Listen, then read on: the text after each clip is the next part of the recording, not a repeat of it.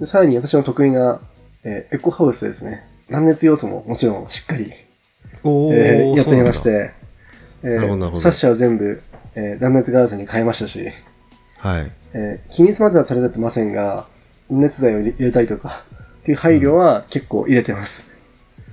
そこだけはケチらずに最大限やるというところで、うんまあ泊まった人はね、寒って思わないように、そうですね。はい それはちょっと気をつけないとかもしれないところですね。まあそういうの力をも入れたいところ入れながら、今回はイノベーションを実施しています。まあ、あと1ヶ月半だって、うんはい。あ、いいっすよ、いいっすよ。あと1ヶ月半ぐらいで完成するんで、まあ完成したら、ぜひ、海藤さんも、今、今ラジオをお聞きの皆さんも、はい、一度、そうですね。泊まりに来てください。うん。あの辺ね、本当でも確かに、確かに泊まるとこないんですよ。はい。ただ、あの、まあ、これちょっと、あの、少佐さんにっていうところもあるんですけど、うん。あのすごいこうし四季がはっきりしてるというか山もあるけど近くに川もあるんですよね、うんうん。ですごいこう田園風景がバーって広がってるんですけど基本新潟ってそうですね。あのあの辺の地域だけ急にこうちょっと入り組むっていうかはそういうところですよね。山がお丘とか山がいっぱいあってなんかち、その結構ね、ニーズ面白いんですよね。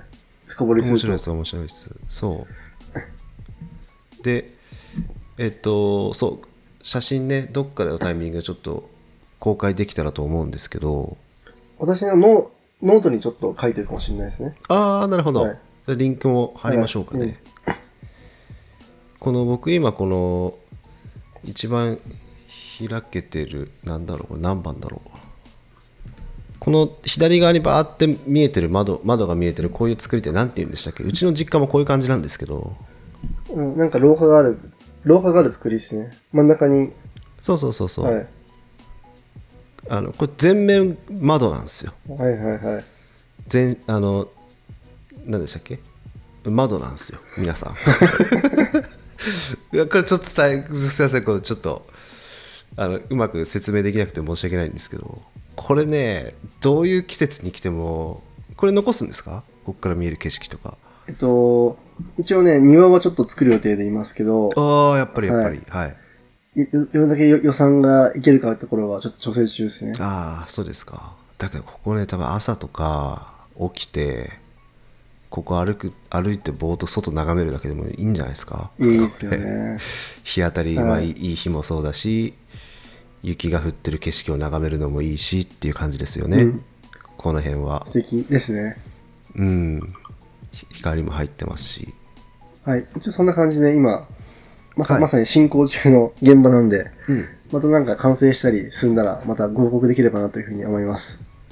はいありがとうござはいい。ますこんな感じです。はい、えっとお話の中にあったその建築中に、まあ、お客さんというか外部の方が入るんですか？一般の方を入れるっていう感じなんですか？えっと、建築ワークショップっていうのを月2う回ん。土曜日に企画していて、はいはいはい。何かしら現場で作業が出るんですよね。なんか、例えば、何かを塗る塗るとかですね。ああはいはいはいはい、えーそれをもう固定で月2回決めてて、うん。その日に行くとなんかややってるよっていう風にして、でプラス俺たちもいて、現場案内っていうか、をするみたいな感じですね。ああ面白い。イベント化して、もう、はい、それを固定化することで、うん、まあ、地元の高校生が来てもいいし、うんうんうん。取材とか、いろんな、ちょまあ、俺もちょっとや行きたいなとか、今度行ってみようっていう時に、その日にやってるよって言うと気合いするじゃないですか。はいはいはい。で、いつ来てもいいよって言うと作業止まっちゃうんで、うん。逆にも月2回やってますっていうことを宣言することで、うん交通整理できるんじゃないかっていうのが、今回の僕の試みです。いやーこれめちゃくちゃ僕ねいいアイデアだと思っていてそのオープンまでに具体的なイベントとか企画してるんですかってちょっと後の質問であったんですけどあのこれ一般の住宅だとできないですもんねでき、できない。はい。ここんなことは、はい。面白いですよ作ってる最中の家を案内してもらえるって面白いじゃないですかいや、いいっすよね。面白いです面白いです。なるほどね。で建築士の解説があれば、うんああもう最高ですそれは。面白いですよね。ほ他にはなんかイベントぜ前後でもいいですし作ってる最中で。も そんなそんな感じですか？あとそのスロープ通信というのを発行していて、紙のペーパーを作っていて、それをなんか月に1回目標で皆さん頑張って作ってて、うん。回覧板に差し込んだりとか、えー、まあ、そのスロープ通信自体をもう現場に貼ってますね。そっかそっか、はい。まあやっぱりあのーまあ、チラシじゃないですけど集客もありますしね、うん。そこは。近所の人もね、何ができるんだっていう感じであ、いや、見てたと思いますし、そっかそっか、やっぱこういう、こう住んでますよっていうのとかを説明するっていうのは、まあ、近隣に対しては結構大事でですよね。あはいはいはい。その説明を逆にプロモーションにとセットにしちゃって。あ、そうですね。なんか、近いボールを投げるときは、うん。結構密なコミュニケーションとか、うん。例えばゲストハウスって不安に思うわけじゃないですか。なんか、ああうん。外国人来てパリピくんじゃないかとか思うわけじゃないですか。はいはいはいはいはい。そっかそっかなるほど。うんそれはそれで、ちゃんと地元の合意、まあ、説明は大事だと思うんですよね。うん。でも、尖った人が来てほしいのもあるんで、ウェブを使って、遠くにクラウドファンディングとかを使って、結構う、ん尖った人に投げるっていうのも同時にしてるんですよね。その、ボールの投げ方を。二段二段構え二段構えですね。飛天三剣流はい。二段構え 流流水線みたい流追星みたいな 隙のない二段構えですね、な。はい。あなるほどなそっかそれでクラウドファンディングとそのえっとスロープ通信はセットのコンセプトになってるんですねそうです、そうです、そうです。うんあーすげえなそういう話も面白いですよね完成した後のやつだけを見せられても分かんないことってあるじゃないですかそうですね。うんなんか、今回私嬉しいなと思ってることがあって、はいこのニーツの、まあ、ししやってる団体のまちづくり会社って、みんなニーツの人たちで出資したりとか、もう何年も活動してるんですよね。で、8万人もいると、その中だけでもう建築士もいるし、みんなもキャスデザイナーもいるし、割とこうキャスティングできてるんですよね。はいはいはいもうスロープハウスに限っては、もうは初めて、その、空き役以外の人たちがジョインしてるんですよね。うんそれが、私ともう一人なんですよ。はいはいはいで、そ、その中になんか僕が入ってるっていうのがすごく光栄で、おおその、初めて空き役以外から人を誰かを仲間にしようって思った時に、小林光太を呼ぼうと思ってくれたのがすごく嬉しくて、ああそうですね、はい。やっぱり。結構じ大事だと思うんですよね。大事ですねそういうのは。なんで僕の発信力とかにももしかしたら期待されてるかもしれないし、うんうん僕がいろんな地域で今ニーズでこれやってるよっていうのを言うだけでもプロプロモーションだと思うんですよね。うんうんうんうんなんかそういう、なんか、責務を払うんだ。なんか、うんまさに僕がやりたかった、その建築設計とかで、設計が上手いからお願いされるっていうんじゃなくて、全体のマネジメントとか、プロモーションとかに期待されて、まあそれも加点要素として大きいみたいな。どうせ頼むんだったら、そういう人がいいよねってなる。うんうんうんまあ、売り上げにつながるっていうか、直結することになるうんうんうん要素を武器として持ってるっていうところが、なんか、証明できそうだなと思って、非常に嬉しいなと思います。おおー。まあい一歩目。一一歩目なのかわかんないですけど。えっとそういうきっかけのうちの一つとしても嬉しい、えー案件だったっていう感じですかね。そうですね。まあ、普通うんうんうん。に設計事務所であれば、ちゃんと建築を作ればいいので、うん。ワークショップす確かに。ワークショップする必要もないし、クラウドファンディングする必要もないし、そっかそっかそっか。発信する必要もないんですよね、別に。そうかみそのミッションは入ってないんで、別に。言われ、頼まれてもないんで、別に。だから、うんそうした方がいいんじゃないですかっていうアイディアっていうか、うんむしろ面白いじゃんっていうのが、まあ、もちろん僕も工数かかってるんで、あれです,、はいですけど、そそっちの方がいいんじゃないこの建築に関してはいいんじゃないかなっていうふうに思いますうね。んあの、まあ、以前からその広大さんがその新潟や森社だったりとか、他のいろんなプロジェクトを立ち上げて何をやりたいのか街づくりって何？あそうそうまさにその僕のな街づくりをしたい人ってどう、なんでそう思うんですかとか。時々質問させてもらってたんですけど、はいそのうちの一つのその具体例が今回お聞きできたなって思いましたねあ。まさにそうですね。結構、うん今までやってきた、その、ソフトでやってきた地域設備とかうんの文脈とかがかなり生きてますね。うんうん、建築士だったら建築事務所だったら設計するだけで終わりですもんね確かにね、終わりですね。うん。はい。それ以上別にやんなくてもいいいいいいわけで、はい。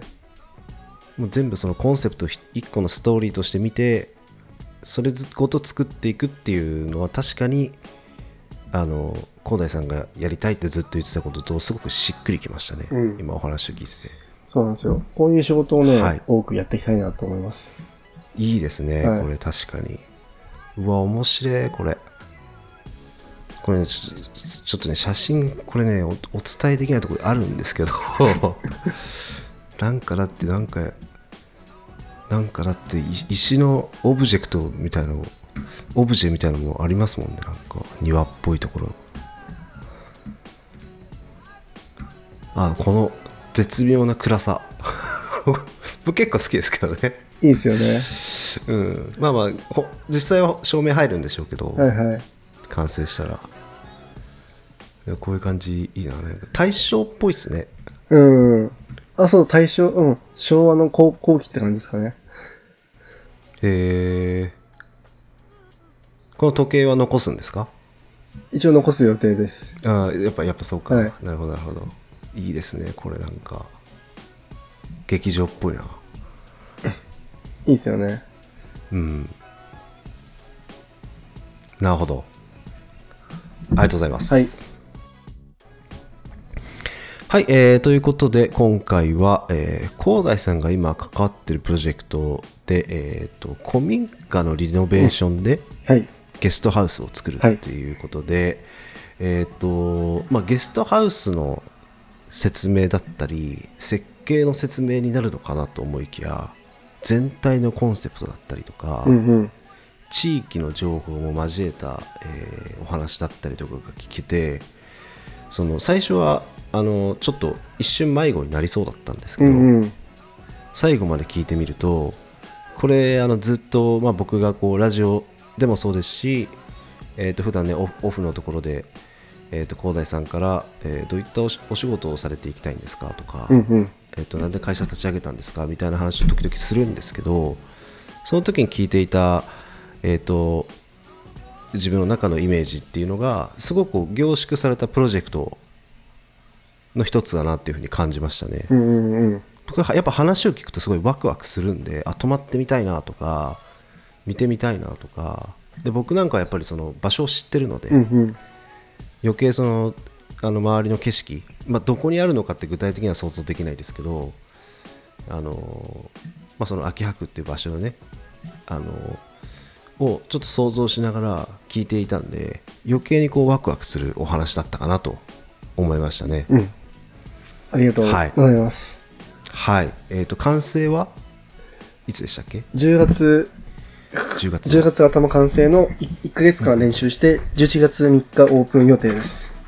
本本オープンみたいなのが11月って感じですかね、うんちょうどいい季節ですねうんうん。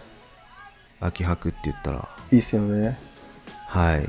完成。皆さんた楽しみましょう。あのおそらく URL かなんかも概要欄に貼っておこうかなと。思いますので。うん。もし気になる方がいたらねもうじゃんじゃん多分問い合わせて、えーいただければ、まあ、こういった広大さんこういった方なんで答えてくださるんじゃないかなと 完成前でも わかんないけどはいはい。思いますので、えー、と気になった方でぜひぜひ、えー、とお問い合わせもしてみてくださいゲストハウスなのでね泊まれるので、そうですね。はいえー旅行だったりとかはいにも使える施設ですっていうことですねはい。はい、えーこの大体2畳半は Spotify や Apple Podcast、Google Podcast で毎週水曜日に配信しています。また YouTube 版では画像やテロップといった補足情報を交えながらお送りしていますので、皆さんぜひお手元のポッドキャストアプリやブラウザーでフォロー、サブスクライブをお願いします。また、ハッシュタグ大体2畳半では番組への感想もお待ちしております。大体はひらがな、2畳半は漢字です。ぜひそちらもチェックしてみてください。それではまた次回のテーマでお会いいたしましょう。以上、大体2畳半でした。